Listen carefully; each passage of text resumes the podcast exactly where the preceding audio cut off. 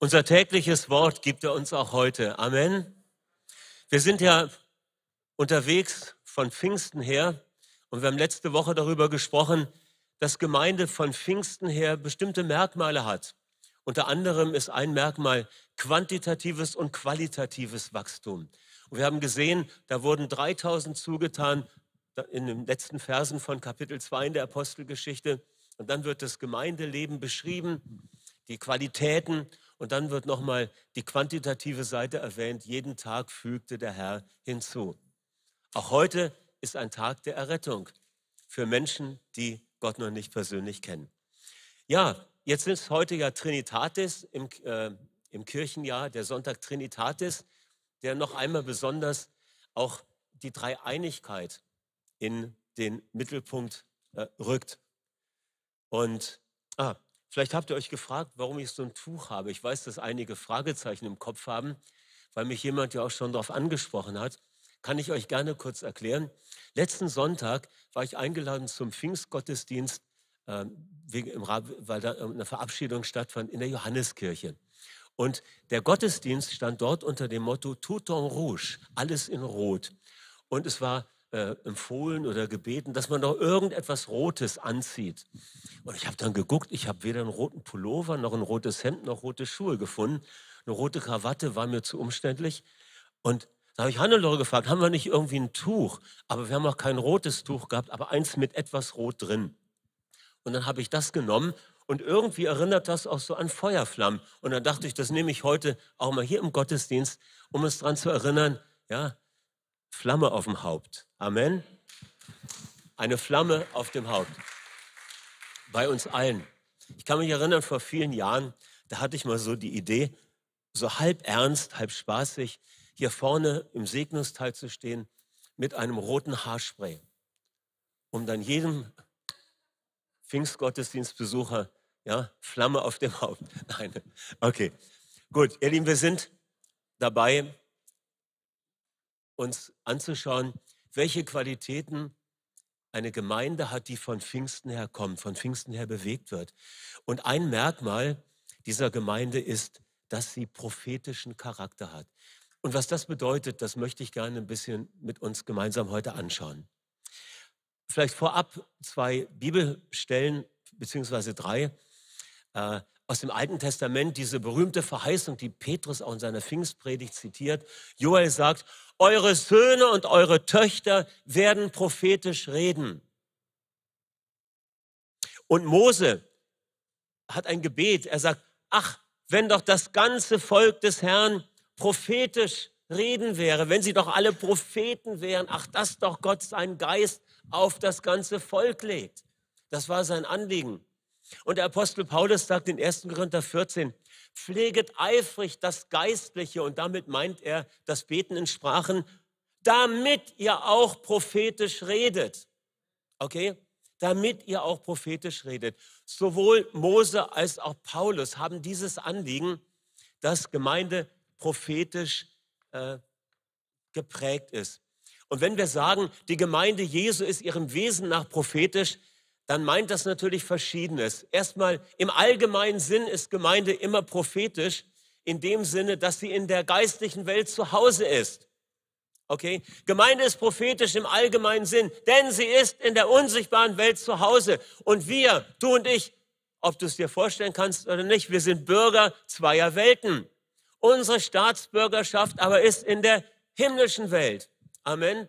Hier hast du einen deutschen Pass oder einen rumänischen oder einen ja, was weiß ich für einen Pass, einen koreanischen, amerikanischen. Aber neben dem hast du einen anderen Pass. Gottes Reich. Das ist, wo du hingehörst, wo wir hingehören. Dort haben wir Staatsbürgerschaft. Und ihr Lieben, Sichtbares und Unsichtbares, das ist so wichtig, ist beides real. Versteht ihr? Wir tun oft so oder unbewusst verhalten wir uns so, als sei das Unsichtbare nicht real weil wir es nicht sehen können. Aber das Unsichtbare ist so real wie das Sichtbare und vielleicht sogar noch realer, weil es das ist, was allem Sichtbaren zugrunde liegt, wie Paulus in 2. Korinther Kapitel 4 sagt.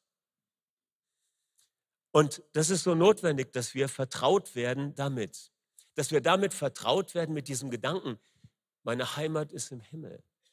Nicht in dem Sinne, dass ich da irgendwann mal nach dem Tod hinkomme, sondern meine Heimat ist in der unsichtbaren Welt. Da, wo Gott ist, wo seine Kräfte sind. Und wir beten, dass sein Reich mehr und mehr sichtbar wird, auch hier und durchbricht. Gemeinde ist auch prophetisch im gesellschaftlichen Sinn. Wodurch? Sie verkörpert die Werte, die Wertvorstellung des Reiches Gottes. Jesus gebraucht Bilder, um die Gemeinde in ihrer Funktion in der Welt zu beschreiben. Er sagt, Salz, Licht, Stadt auf dem Berg, wie Schafe unter den Wölfen. Salz ist die bewahrende Kraft, ja, äh, im Hinblick auf den moralischen Verfall. Licht bedeutet Offenbarung. Gemeinde offenbart, wer Gott und wie Gott ist vor allem.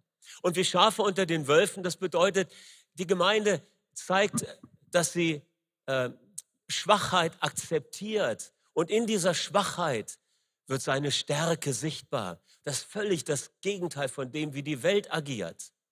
Da zählt Macht und Vitamin B. Im Reich Gottes zählt ja, Beziehung zu Gott, das ist das größte Vitamin B. Die Botschaftsvertretung des Reiches Gottes ist hier auf dieser Erde. Und die Botschaftsvertretung des Reiches Gottes ist die Gemeinde Jesu.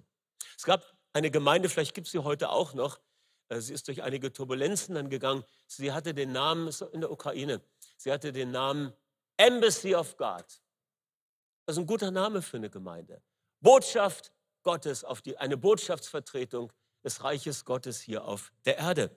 Und wisst ihr, ein Botschafter, der in einem fremden Land ist, was macht er? Er verkörpert seine Nation, er verkörpert sein Volk, er passt sich auch kleidungstechnisch nicht an. Wenn er zu einem Empfang geht, nimm mal den Botschafter von Mali, ja, Westafrika. Wenn der zu einem Empfang zu unserem Bundespräsidenten in Berlin kommt, dann kommt er nicht im Anzug und mit Krawatte, sondern er kommt mit diesem bunten, schönen afrikanischen Gewand, vielleicht noch mit einer besonderen Kopfbedeckung, die, glaube ich, nicht nur die Frauen in Afrika haben, sondern auch Männer. Und er kommt dann dort herein und es wird sichtbar, er repräsentiert ein anderes Volk. Deshalb passen wir uns auch nicht der Welt an. Wir repräsentieren eine andere Realität. Wir repräsentieren das, was nicht immer sichtbar mit den Augen ist, aber was realer ist als alles andere, nämlich den unsichtbaren Gott, der alles geschaffen hat durch sein Wort und dessen Wesen die Grundlage ist für Sittlichkeit. Du fragst dich, woher weiß ich denn, was gut und richtig ist oder falsch? Schau Gottes Charakter an, dann weißt du, was richtig und dann weißt du, was gut ist. Gut ist nicht die Mehrheitsmeinung, gut ist nicht das, was gerade vogue ist, sondern gut ist das, was in Gottes Wesen verankert ist. Und schließlich, Gemeinde ist auch prophetisch im engeren Sinn, in dem Sinne, dass Gott in ihr spricht und durch sie spricht. Und da sind wir eigentlich bei dem Punkt, äh, was spricht denn die Gemeinde und was spiegelt sich denn in ihrem Handeln? Ganz klar, das Herz Gottes. Gemeinde Jesu ist prophetisch in diesem engeren Sinne. Sie wirkt und sie spricht vom Herzen Gottes her. Gemeinde ist ein Ort, wo das Herz Gottes offenbart wird. Und das prophetische Moment, das beinhaltet einmal Information für den Verstand, aber auch Offenbarung für das Herz, für das Innerste. Und das Prophetische ist immer ein Zeugnis Jesu. Ja, es gibt diesen etwas seltsam klingenden Vers in der Offenbarung des Johannes, Kapitel 19, 10. Der Geist der Weissagung ist das, nee, das Zeugnis Jesu ist der Geist der Prophetie. Versteht keiner, was das heißt. Oder vielleicht habt ihr es direkt verstanden, ich habe es früher nie verstanden. Aber es will einfach nur sagen, dass das Prophetische ein Zeugnis von und für Jesus ist, weil es nämlich offenbart, wer er ist, wie er fühlt und was er macht. Das Prophetische offenbart wie Gott ist, was Gott empfindet und was er tun möchte. Und prophetisches Reden ist in dem Sinne ein Reden vom Herzen Gottes her. Gottes Herz wird offenbart, wenn Menschen vom Herzen Gottes her prophetisch sprechen. Und jetzt wird schon deutlich, wenn ich von prophetisch rede, dann ist das nicht in dem Sinne zu verstehen, dass es um biblische Vorhersagen zukünftiger Ereignisse geht so wie das bei den alttestamentlichen Propheten der Fall war oder auch bei den Amtspropheten im Neuen Testament. Ja, wenn wir in diesem engeren und allgemeineren Sinne vom prophetischen Moment, vom prophetischen Reden sprechen, dann ist das mehr im Sinne allgemeiner neutestamentlicher Prophetie, nämlich in ihrer seelsorgerlichen Dimension. Und dazu, da, da kommen wir gleich nochmal etwas detaillierter drauf. Das Prophetische nach dem Neuen Testament hat eine sehr seelsorgerliche Dimension. Und wie gut ist das? Die Handreichung des Heiligen Geistes. Natürlich gibt es auch äh, diesen prophetischen Formenkreis, der sich auf die Zukunft richtet. Auch das gibt es, nämlich in dem Bereich, wo Menschen auch verstärkt Offenbarung empfangen über bestimmte Dinge. Können wir nachher noch mal kurz darauf zurückkommen. Ich würde gerne kurz drei Dimensionen des Prophetischen äh, mit euch anschauen, weil ich glaube, das ist uns oft gar nicht bewusst, dass wir, was wir da so erleben oder was wir wahrnehmen können, weil es ist auch ja nicht weit weg. Das erste, das nennen wir die prophetische Gegenwart und das ist nichts anderes als die Gelegenheit für alle. Prophetische Gegenwart. Was meine ich damit? Das hat damit zu tun, dass der Apostel Paulus sagt, ich möchte, dass ihr alle prophetisch redet. Oder wenn äh, eben in der Offenbarung die Rede davon ist, dass der, der, dass der prophetische Geist ein Zeugnis für Jesus ist. Und was, was ist damit gemeint? Die meisten von uns haben das einmal oder mehrmals erlebt. Es ist auf einmal eine Atmosphäre in der Anbetung da, eine Verdichtung im Geistlichen. Und irgendwie spürt jeder, der Herr ist hier. Ja, wir, wir sagen, seine Gegenwart scheint auf, seine Präsenz. Der Herr ist hier. Eben haben wir noch Lieder gesungen und jetzt auf einmal hat es Klick gemacht und irgendwo, piu, der Herr ist hier. Ich weiß noch, wir hatten hier mal eine Wochenendkonferenz äh, mit zwei Freunden vom Randy. Und als ich an dem Abend hier reinkam, die waren noch gar nicht da. Aber als ich hier reinkam in den Saal, da war schon diese Gegenwart Gottes. Und zwar ja, alles war anders. Und das ist der Punkt. Und wenn das passiert, dann wird es leicht für uns, von Gott zu hören. Das ist dann eine Gegenwart, die den Raum ausfüllt. Es, wir sprechen ja auch vom Gewicht seiner Herrlichkeit. Das kenn, kennen wir auch aus dem allgemeinen Sprachgebrauch. Wir sagen, als er in den Raum kam, ja, da war auf einmal, ja, äh, äh, die, diese Person hat Gewicht. Ja, lasst sie uns gebührend empfangen. Ja, jemand kommt herein und irgendwo verlagert sich äh, die, die Gewichtung. Ja, ein Schwergewicht, so wie bei einer Audienz. Du bist auf einmal in der Gegenwart einer Person, die Gewicht besitzt. Und wenn Gottes Herrlichkeit kommt, wenn seine Gegenwart spürbar wird, dann ist das mit einer positiven Schwere verbunden. Ja, wir, wir spüren es. Im Lobpreis baut er seinen Thron. Im Lobpreis baut er seinen Thron. Und wenn seine Gegenwart so real ist, dann ist alles möglich. Dann ist da Freiheit. Auf einmal sind die Gedanken klar. Auf einmal ist das Herz frei. Und du hörst auf einmal ganz klar, was Gott sagt. Prophetische Gegenwart. Gelegenheit für alle. Es gibt einige Beispiele auch im Alten Testament, die das nochmal so illustrieren. Als Saul Boten schickt, um Sammel zu holen, da kam der Geist Gottes über die Boten Sauls. Und was passierte? Auch sie redeten prophetisch. Da waren Samuel und die Propheten und da kommen die Boten von Saul. Und was passiert? Die kommen in diese verdichtete Atmosphäre, wo Gott präsent ist und schwupp, ja, kriegen sie einen Schlag ab und reden auch prophetisch. Und dann kommt Saul, auch über Saul kam der Geist Gottes und auch er redete prophetisch vor Samuel. Darum sagt man, das ist das Sprichwort, was dann umging in Israel, oh, ist der Saul jetzt auch unter den Propheten? Ja, völlig unerwartet. Der König Saul, der, der, der redet ja prophetisch. Weil die Gegenwart Gottes so stark war, da ging das gar nicht anders. Da musste irgendwo eine Manifestation passieren. Ja, und hier war es sie fingen auch an, prophetisch zu reden. Das heißt, die Gegenwart Gottes, ja, eine Gelegenheit für alle. Und äh, in 4. Mose 11, da heißt es in Vers 24 bis 30, dass der Herr von dem Geist, der auf Mose war, wir müssen uns das so vorstellen, im Alten Testament wurde der Heilige Geist immer in einer bestimmten Portion zugeteilt für bestimmte Aufgaben. Im Neuen Testament ist das anders. Der Sohn, so heißt es, empfängt den Geist ohne Maß. Ja, Jesus hat nicht nur eine Portion der Salbung Gottes für eine bestimmte Aufgabe gehabt, sondern die Fülle und die hat er uns ja auch dann geschenkt. Das heißt, nicht mehr nur dieses Maß, was begrenzt ist. Und hier heißt es dann, der Herr nahm von dem Geist, der auf Mose war, und legte ihn auf die 70 Ältesten. Und sobald der Geist auf sie kam, redeten sie prophetisch. Und dann heißt es noch, später aber nicht mehr. Ja, das heißt, auch hier kamen sie unter diese Salbung. Sie waren mit dem apostolischen, prophetischen Führer des Volkes zusammen. Und Gott lässt die Salbung auf diese 70 drüber äh, springen oder, oder sie auch darunter kommen und sie sind befähigt. Und danach ist wieder weg. Prophetische Gegenwart, eine Gelegenheit für alle, die offen sind. Und das ist die Dimension, die wir auch erleben in Gebetstreffen, die wir erleben in Hausgruppen, die wir in Gottesdiensten erleben können.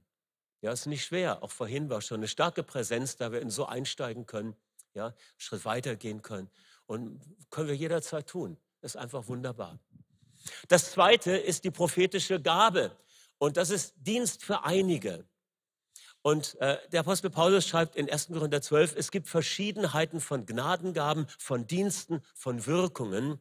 Jedem aber wird die Offenbarung des Geistes zum gemeinsamen Nutzen gegeben. Und eine dieser Dinge, die da genannt werden, ist ja auch prophetisches Reden. Und in der Apostelgeschichte 21, da lesen wir von äh, Philippus, das war eine interessante Familie. Ja, Philippus, der Evangelist, der ja auch krasse Sachen erlebt hat, wovon wir ja auch immer sprechen, weil wir es uns wünschen, es auch mal zu erleben, wenn es denn mal nötig sein wird. Diese Translokation, ja, diese Versetzung an einen anderen Ort. Und er hat als Evangelist, äh, war er nicht in Samarien, ja, hat er Samarien aufgerollt, also er hat richtig was bewegt für Gott. Und er hatte vier Töchter. Und von denen heißt es, dass sie regelmäßig prophetisch redeten. Das heißt, bei denen war das nicht nur so, die kamen mal in diese äh, Gegenwart Gottes und hatten dann Gelegenheit, weil das so leicht war, sondern die machten das regelmäßig. Das heißt, die hatten das irgendwie so entwickelt. Die bewegten sich sehr äh, selber sehr stark in dieser äh, Präsenz Gottes und fanden das nicht schwer, von Gott was zu hören, um dann prophetisches Wort an andere weiterzugeben.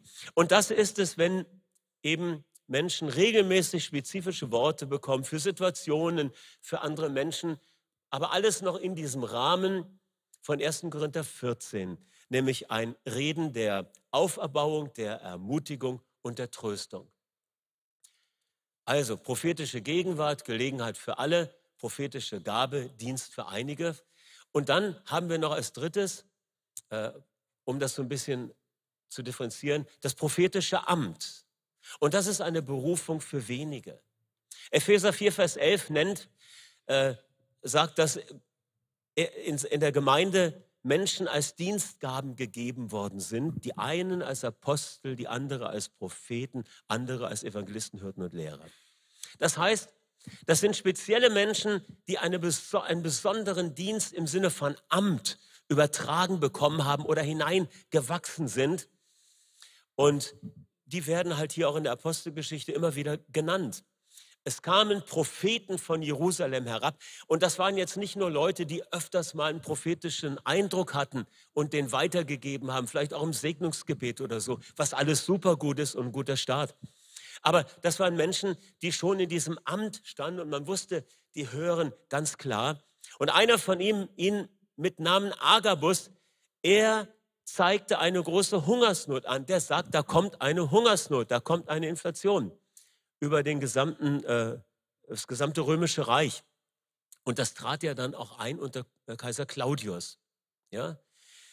Und in Apostelgeschichte 15 heißt es, Judas und Silas, die brachten einen Brief nach Antiochien und dann heißt es, die selbst auch Propheten waren oder als solche anerkannt waren. Sie ermunterten die Geschwister mit vielen Worten und stärkten sie. Das heißt, die hatten auch ein äh, prophetisches Amt. Und dann wird Agabus nochmal erwähnt in Kapitel 21 in der Apostelgeschichte. Ein Prophet mit Namen Agabus kam von Judäa herab. Und das ist nicht nur ein Dienst, wo jemand öfters ein prophetisches Wort weitergibt, sondern hier ist jemand in ein Amt eingesetzt. Und das hat zu tun mit einer Vollzeitberufung. Das sind Amtspropheten, so wie die Propheten auch im Alten Testament. Und das hat mit Leitungsfunktion im Leib Christi zu tun. sehen wir in Apostelgeschichte 13. Da, da wird äh, beschrieben, dass in der Gemeinde in Antiochien zusammen mit den Aposteln zusammen mit den Aposteln Propheten und Lehrer waren. Propheten, Lehrer und die Apostel und sie sind dort und sie beten und dann kommt die Sendung auf die Missionsreise. Übrigens, ganz stark, dieses Leitungsteam war multiethnisch. Das ist doch gut. Ich glaube, da sind wir auf einem guten Weg. Okay, wichtig ist nochmal kurz der dreifache Zweck prophetischer Rede im Neuen Testament damit wir verstehen, worum es geht, wenn wir davon sprechen, wir wollen alle Propheten, wenn Paulus sagt, ich möchte, dass ihr alle prophetisch redet. Erster Zweck ist die Erbauung. Ja? Und das griechische Wort hat, äh, besteht aus dem Wort für Haus und für Aufbauen. Oikos ist das Haus und Domeo ist Aufbauen. Das heißt, der Hausbau wird vorangetrieben. Hier wird aufgebaut. Es hat zu tun mit Befestigung, mit Stärkung des inneren Menschen. Es ist ein Zuspruch, der Stärkung, Befestigung bringt. Brauchen wir das? Brauchst du ab und zu Ermutigung? Nicht? Also ihr Lieben, wir alle brauchen immer wieder Ermutigung, weil die Entmutigung von alleine kommt. Ja? Das zweite, das ist die Ermutigung. Die Erbauung ist das eine, das zweite ist die Ermutigung. Und äh, dieses Wort äh, ist verwandt mit äh, dem Wort, was wir kennen im Hinblick auf den Heiligen Geist als Parakletos, ja? der zur Seite gerufene, der zu mir kommt und mir Mut zuspricht. Ermutigung bedeutet, jemandem Mut zusprechen. Ermutigen zum Handeln, das Vertrauen stärken. Josua, er bekommt Ermutigung. Sei mutig und stark, denn der Herr, dein Gott, ist mit dir. Jehoshaphat und seine Truppe wird ermutigt. Ich bin mit euch, spricht der Herr. Kürzeste Prophetie im Alten Testament. Ich bin mit euch, spricht der Herr. Sagst du euch auch schon gewusst. Aber in der Situation musste es ins Herz. Amen. Ermutigung und schließlich Tröstung. Und die Betonung des Wortes liegt tatsächlich auf Sanftheit und auf freundlich reden. Das Wort ist auch interessant, da steckt äh, Mythia, also Mythos irgendwo drin, das heißt äh, Geschichten. Ja, jemanden trösten durch äh, Geschichten auch, ja, dass ich etwas freundlich äh, zuspreche. Und so sehen wir hier was ganz Starkes. Wer aber prophetisch redet, der redet den Menschen zur Erbauung, zur Ermutigung und zur Tröstung. Aufbauen, zusprechen, aufhelfen. Trösten ist ja auch ein Aufhelfen. Ja, komm, lass uns weitergehen. Ja, wir schaffen das zusammen. Der Zuspruch und das freundliche Zureden. Und das hat eine starke seelsorgerliche Komponente. Gut. Vielleicht noch die drei Aspekte vom prophetischen Reden. Das ist noch ganz wichtig. Äh, das erste ist die Inspiration oder das Moment der Offenbarung. Das hat zu tun mit der Frage, was hast du denn gehört oder gesehen oder was, was hast du empfangen von Gott? Das ist das Erste. Das ist aber nur ein Teil vom prophetischen Reden. Es ist vielleicht der, der grundlegende. Ja, du hörst was von Gott. Dann gibt es einen zweiten Teil, das ist die Interpretation oder die Deutung oder das Verständnis. Wie verstehe ich denn diesen Impuls, den ich da bekommen habe? Mit anderen Worten, die Frage ist, was will Gott damit sagen? Was bedeutet das eigentlich? Und das dritte ist dann die Anwendung und die Verantwortung liegt da letztlich bei den Personen, die es empfangen. Aber das ist die Frage, was, was machen wir damit? Und manchmal spielt da auch ein Zeitfaktor eine Rolle. Ich äh, habe mich erinnert an eine dieser Sachen, äh, die ich selber erlebt habe. Das war Ende der 90er Jahre. Da war ich mit einer Charisma-Reisegruppe in Pensacola und das war damals die Erweckung dort. Und da war ein Gottesdienst und an dem Abend war ein englischer äh, Gastredner da und hat die Deutschen alle aufstehen lassen und dann hat er prophetisch geredet. Und er hatte dann so sehr konkrete Sachen und hat Dinge über New York gesagt und äh, hat gesagt, du wirst vor den Gebäuden stehen und zu ihnen Weissagen und ups, äh, interessantes prophetisches Wort. Und ich habe dann immer gedacht, was muss ich denn jetzt machen? Also ich hatte überhaupt gar keinen Drang, nach New York zu fahren, weil es ging nach Osten, immer nach Osten und jetzt auf einmal nach Westen. Und es war aber ganz stark die Gegenwart Gottes da. Als das prophetische Wort kam, spürte ich die Kraft Gottes. Im Segnungsgebet abends stand ich in der Reihe, war er auch wieder da. Kraft Gottes war stark. Und ich wusste, Gott hat irgendwas gesagt. Aber ich hatte nicht den Eindruck, dass ich jetzt direkt ein Ticket kaufen sollte, um dorthin zu fahren. Ich habe das ins Regal gestellt. Manchmal ist es wichtig, ja, dass man nicht direkt, äh, dass, die Interpretation äh, war eben nicht, du musst jetzt gleich rüberfahren. Das wäre auch dann die Anwendung ja schon gewesen. Und es ist dann ich habe dann, als dann die äh, Zwillingstürme äh, fielen bei 9-11, da habe ich gedacht, hast du was versäumt? Ich habe mich echt gefragt, habe ich was verpasst? Ja, ich sollte doch den äh, Hochhäusern weissagen, also prophetisch irgendwas proklamieren. Und hatte ich schon gedacht, das, das, das ist verschlafen und verpasst. Aber äh, irgendwie war es doch nicht so.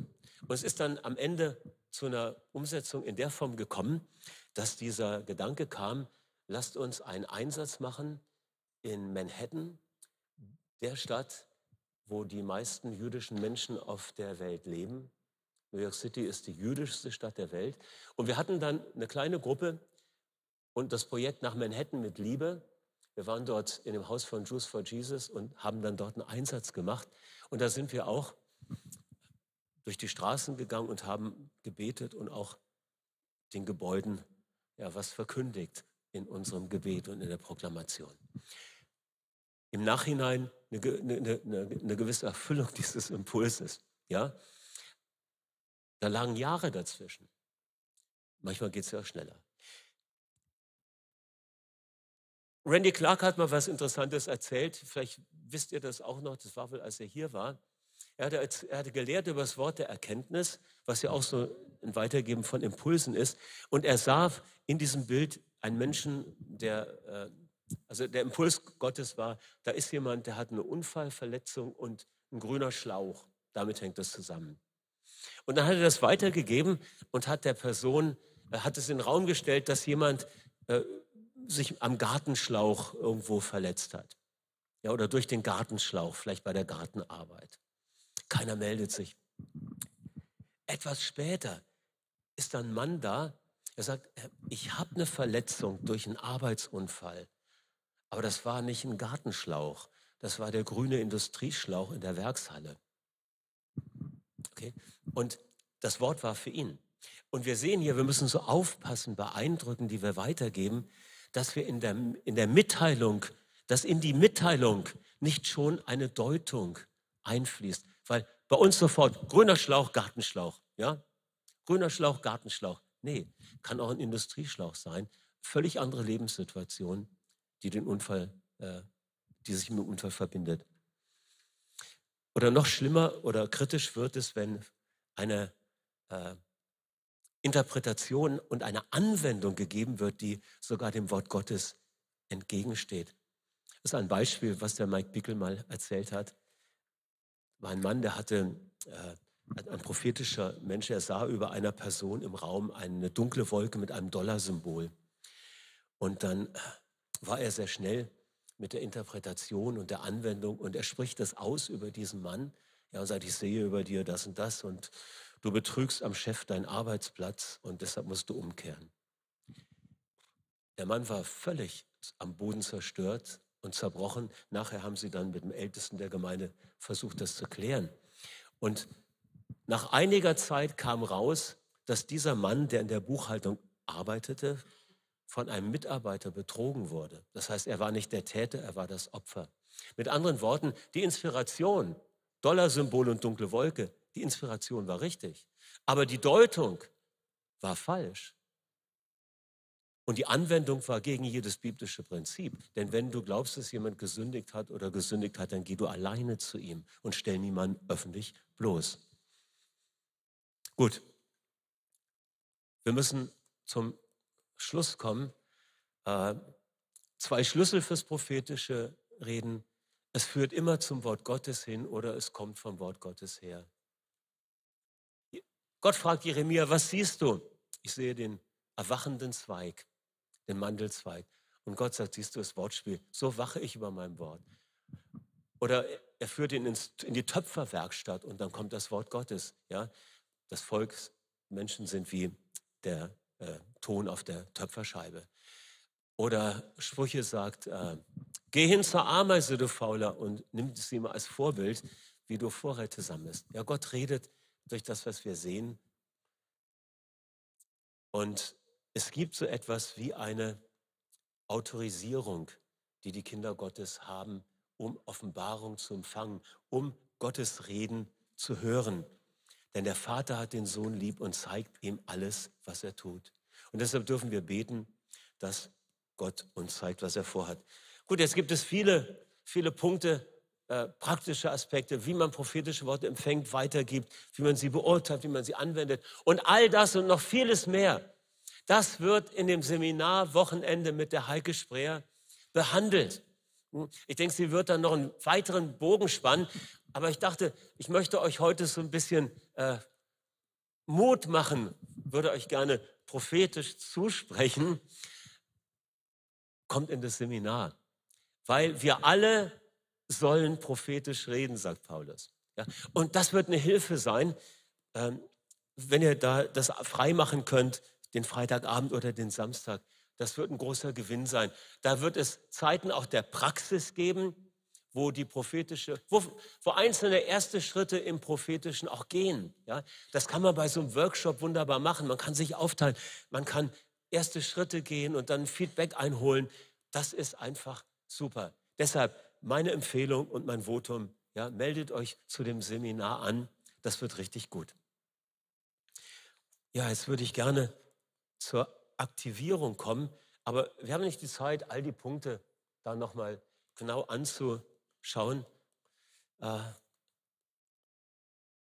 gib dem Heiligen Geist Raum. Ja?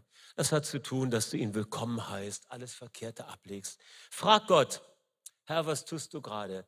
Das ist übrigens eine gute Übung, wenn du in der Hausgruppe bist oder wenn du im Gottesdienst sitzt. Mach mal die Augen zu und frag, Herr, Hast du irgendwas für irgendjemand? Eine Handreichung deines Geistes für jemand anderen? Und das ist so gut, wenn du das machst. Ist mir ein paar Mal passiert. Einmal waren, waren wir in, äh, es war in Almaty, waren wir in einer usbekischen Hausgruppe, die dort äh, waren. Und an dem Abend dachte ich, Herr, hast du was? Und dann hatte ich äh, irgendein körperliches Leiden, ich weiß gar nicht, ich fand es Nieren, ich weiß nicht mehr genau. Da dachte ich, da ist jemand, der hat da ein Problem. Und war keine Gelegenheit, das jetzt irgendwie äh, anzubringen. Aber am Ende haben wir noch gebetet und dann war es eine Möglichkeit. Ich sagte, ich glaube, da ist jemand, oder ist jemand hier, der da ein Problem hat. Ich äh, hatte den Impuls und ich glaube, dass Gott dich berühren möchte. Da war es jemand aus der Gastgeberfamilie. Ja? Und es war für die so leicht dann zu empfangen. Ja? Und das ist das, was Gott macht. Eine Handreichung, dass wir ihm vertrauen können für Heilung. Und so sitzt du hier im Gottesdienst und sagst, Herr, hast du was? Und dann kommt was, ein Bibelwort oder ein Impuls. Und dann sagst du, kommst nach vorne und sagst, ich habe hier was. Und du gibst es weiter. Und irgendjemand hier im Saal oder draußen, bei denen die zugeschaltet sind, empfangen das Reden Gottes und werden ermutigt, auferbaut und getröstet. Ist das nicht super?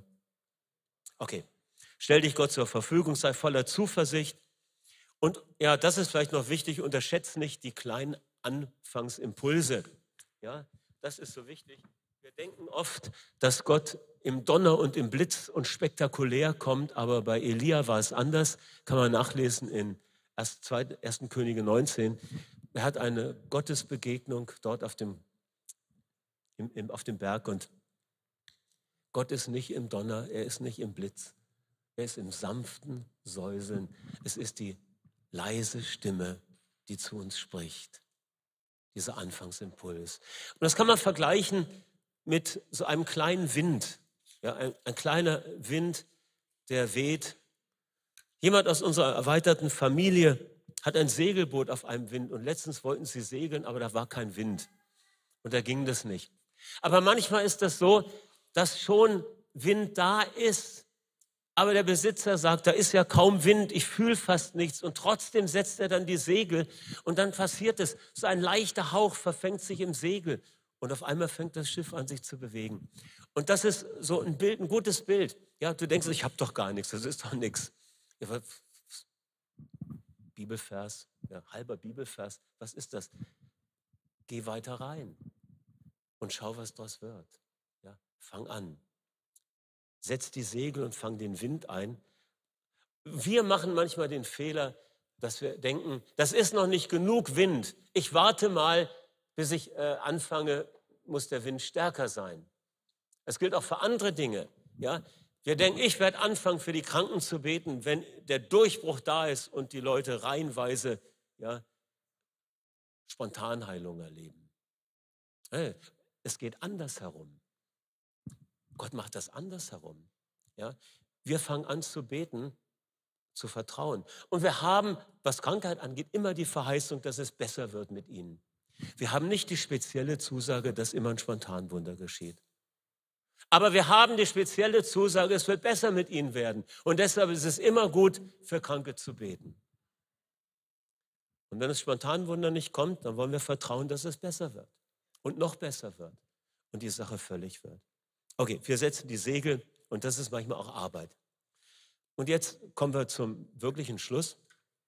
Und da möchte ich doch noch mal auf einen Aspekt hinweisen, der mir früher nie so aufgefallen ist. Und zwar ist es auch wieder so ein, eine Klammer, die der Heilige Geist hier durch Paulus gesetzt hat. 1. Korinther 14, Verse 1 bis 3. Ich habe das mal überschrieben vom Sprachengebet zum prophetischen. Aber eigentlich müsste man äh, ein anderes Wort in die Überschrift nehmen, nämlich Weg der Liebe. Denn der Weg der Liebe, er führt übers Sprachengebet zum prophetischen Reden. Paulus sagt hier, jagt nach der Liebe. Und dann sagt er, pflegt aber eifrig das Geistliche, nämlich das Beten in Sprachen. Vor allem deshalb, damit ihr prophetisch redet. Denn der in einer Sprache Betende redet nicht für Menschen, sondern für Gott. Keiner nämlich versteht ihn.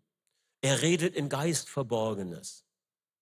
Der prophetische Redende hingegen, er redet für Menschen zur Auferbauung und Tröstung und Ermutigung. Und damit erfüllt er das Gebot der Liebe. Jaget nach der Liebe.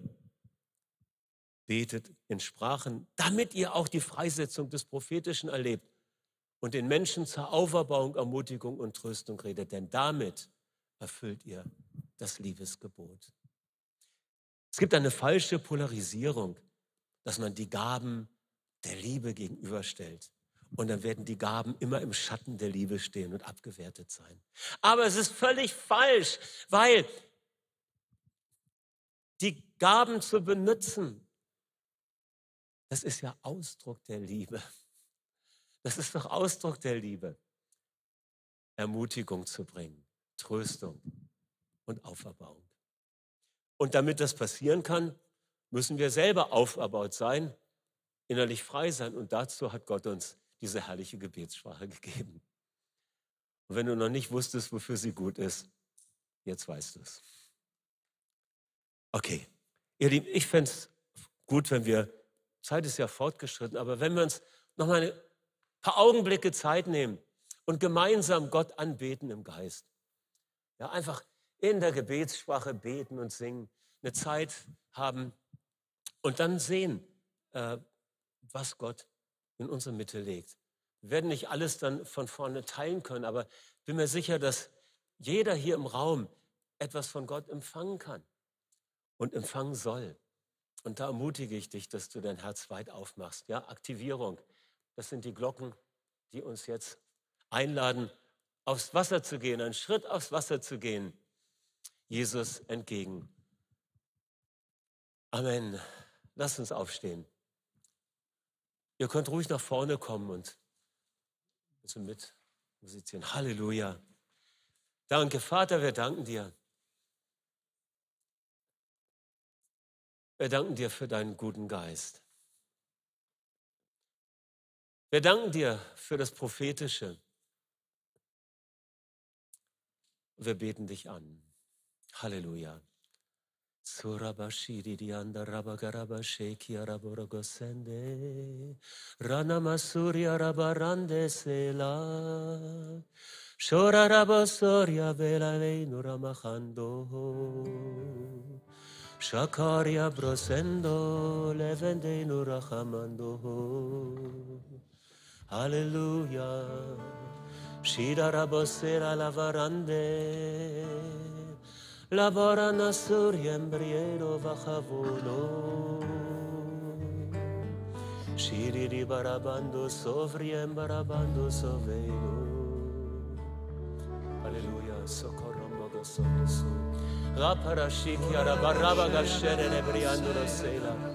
Aleluia. Sonkoria rebriandro jota sikia. Aleluia. Shara de brienda nagavanyaro gosura de rebriero. Lamanda sikia re pantarana shiria rebe rebriandro sorache. Aleluia. Kaisa dia Sura baranda sikia andarabanyaro savorendo.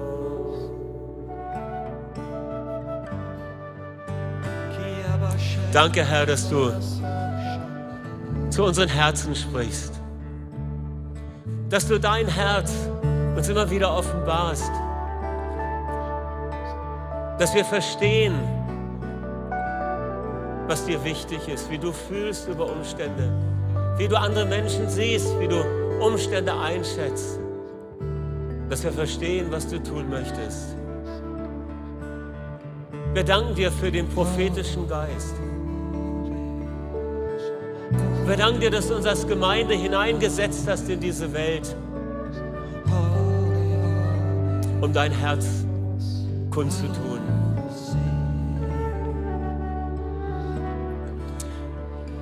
Herr, wir danken dir für eine Freisetzung des Prophetischen in unserem persönlichen Leben.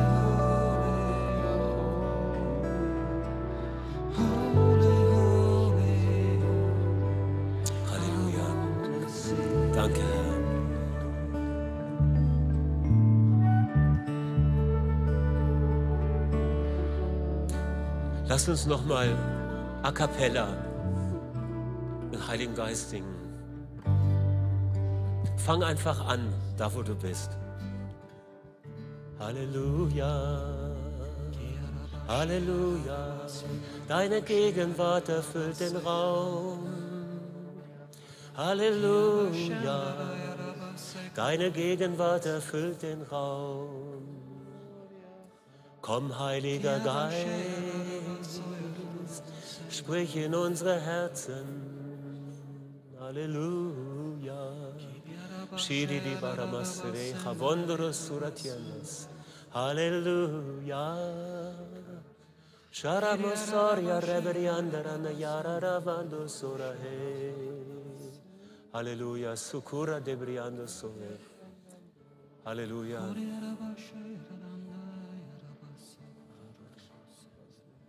Der Herr spricht dir jetzt ein Wort der Heilung zu. Der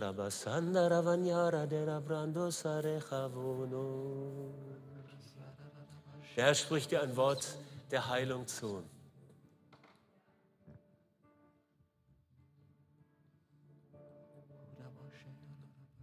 Der Herr ermutigt dich angesichts der Umstände. Er sagt zu dir, komm, tritt heraus aus den Umständen, aus dem Lebensboot im Sturm. Komm auf das Wasser. Steh auf meinem Wort. Halleluja. Halleluja. Halleluja. Ich glaube, dass Engel Gottes auch singen und wir hören sie meistens ja nicht, aber Ich glaube, es ist gut, wenn Sie uns hören. Cora Siria Borecha, Sora Rabente, Sera Rabatu Sivielo, Sora Meralenia Saba Borecha Veno Alleluia. Sikorona no Masera, Bandara Masere, Nebara Babara Sheheno, Lamora Sora Riendo Halleluja. Preise dir. Danke, Vater. Wir empfangen alles, was du für uns vorbereitet hast. Danke, Herr. Halleluja. Danke. Danke, Herr, für dein Reden. Danke für die Freisetzung, die du uns gegeben hast. Wir beten, dass wir auf diesem Weg weitergehen in unserem persönlichen Leben, dass wir diese Dimension ergreifen und kultivieren und darin wachsen.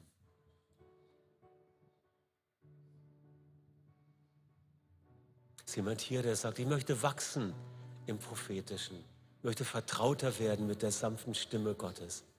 Amen. Danke, Herr, du siehst unseren Wunsch und du sagst dein Amen vom Himmel. Wir danken dir dafür. Amen. Wenn du etwas von Gott empfangen hast, auch jetzt in diesen kurzen Augenblicken, die wir jetzt noch hatten, und es ist etwas, was nicht so privat ist, dass du es niemandem sagen kannst, dann wäre es gut, wenn du zu jemandem gehst, den du kennst, und dieser Person sagst du, Gott hat ganz klar mir etwas gezeigt heute Morgen. Und ich wollte dir das sagen, um damit ja das festzumachen.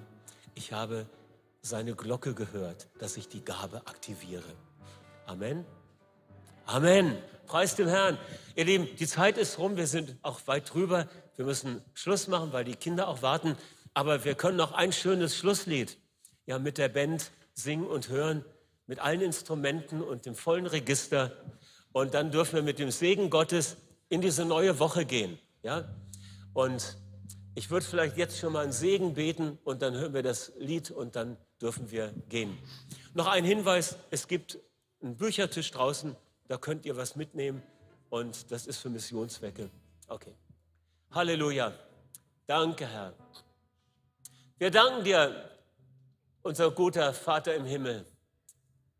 Und wir danken dir, Herr Jesus, unserem Erlöser. Wir danken dir, Heiliger Geist, unserem Beistand. Ja, so segne und behüte uns Gott der Allmächtige, der Vater, der Sohn und der Heilige Geist.